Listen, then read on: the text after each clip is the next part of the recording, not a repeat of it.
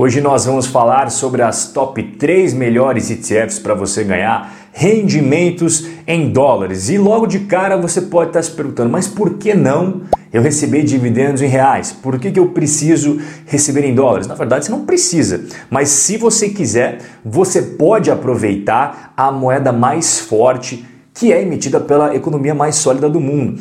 E dá uma olhada na moeda brasileira, o que aconteceu nos últimos anos. 2011 até 2021. Então na tela a gente tem 10 anos, gráfico bem de longo prazo para a gente dar uma analisada. Perfeito.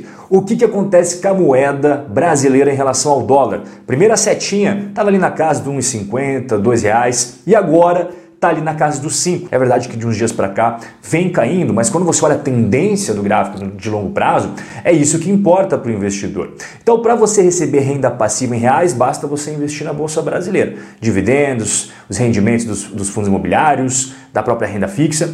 Mas se você quiser receber rendimentos nos Estados Unidos, é através de outros instrumentos e hoje o foco vai ser esse. E aí você pode estar se perguntando também, beleza, Robert, eu já entendi, mas os dividendos são importantes?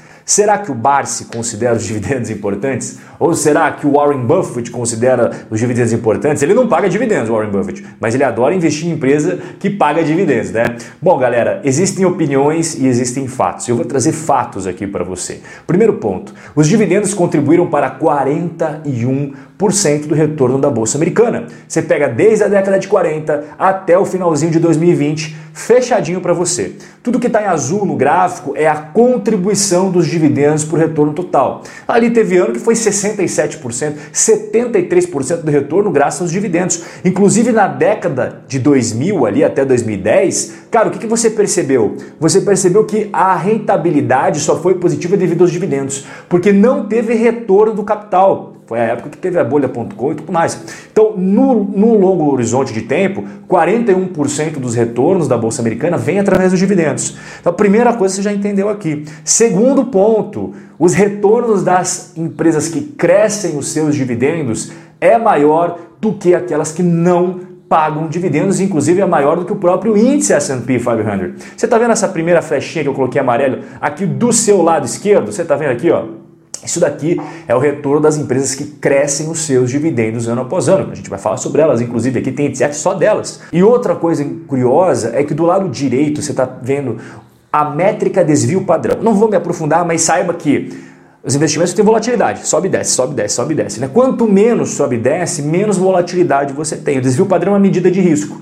E as empresas que crescem os seus dividendos, elas costumam ter bem menos volatilidade do que aquelas que não pagam dividendos, ou até mesmo daquelas que estão cortando seus dividendos. Mais um indício. E outro ponto, inclusive esse, esse próximo que eu sempre falo para você: reinvestimento de dividendos. Em azul, S&P 500 reinvestindo os dividendos. O investidor recebeu e aportou de novo. Recebeu e aportou de novo. Recebeu e aportou de novo. E em cinza, apenas o retorno do S&P 500, que é o Ibovespa americano, sem você trabalhar com a questão dos dividendos. Será que dá diferença? Está na tela a prova para você. Então sim, as empresas pagadoras de dividendos, elas costumam performar melhor no longo prazo, elas costumam ter menos volatilidade, existem décadas que elas salvam a sua rentabilidade e, igual você viu ali no último gráfico, se você reinvestir esses dividendos, você vai botar as chances a seu favor.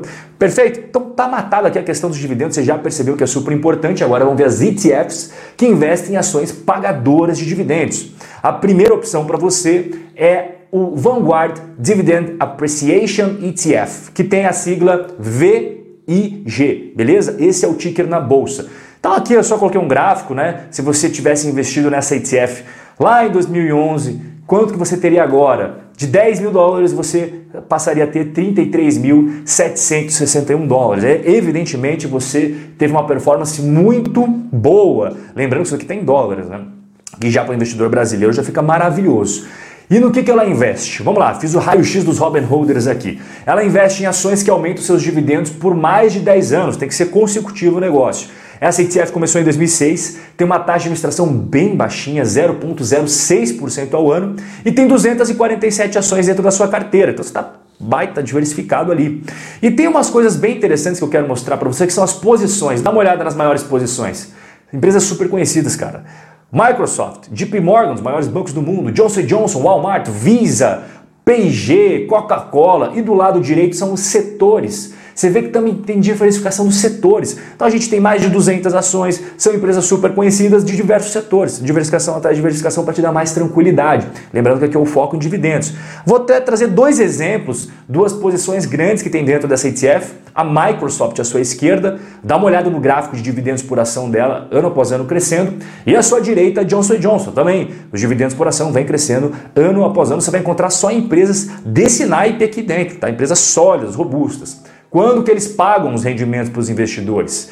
Eles costumam pagar a cada finalzinho de trimestre. Ou seja, você acaba recebendo quatro vezes no ano o pagamento dessas ETFs. E atualmente o dividend yield aí dos últimos 12 meses está 1,51%. Lembrando que são dividendos em dólares e também lembrando, é claro, que você tem que deixar o imposto de renda para o tio Sam de 30% desses rendimentos, tá bom? Agora a gente vai para a opção número 2, que é uma ETF da Charles Schwab. É uma, uma ETF que também investe em empresas pagadoras de dividendos. É um pouquinho diferente da primeira. Aqui, inclusive, está o gráfico de longo prazo. Se você tivesse investido lá no comecinho aí da década passada, 2011, 2012, 10 mil dólares, hoje você teria mais de 38 mil dólares de patrimônio nessa ETF. E o que, que ela faz? Ela investe em ações que fazem parte do índice de dividendos Dow Jones. É um índice um pouco diferente, tá bom? Então ela começou em 2011, a taxa de administração é baixinha, igual a primeira opção que a gente viu, tem um pouquinho menos de ações aqui, tá? Ela tem 103 ações. Existem até outros critérios que as empresas precisam atingir para estar aqui dentro, por isso que é mais refinado o negócio. Por exemplo, critérios de fluxo de caixa, dívida controlada, rentabilidade sobre o patrimônio, crescimento dos dividendos e tem que pagar um dividendo razoável, senão não entra nessa seleção, nessa nata aqui. As maiores posições está na sua esquerda, tem empresas muito conhecidas. A gente tem a Intel, a BlackRock, que inclusive faz ETFs, a Pepsi, dona dos salgadinhos, Ruffles, Doritos, Cheetos, a Pfizer, a tão famosa Pfizer das vacinas também está dentro, a Coca-Cola, a 3M e do lado direito setores. Também temos diversificações dentro dos setores. E já que a gente está falando de Coca-Cola e 3M, dá uma olhada aqui, ó.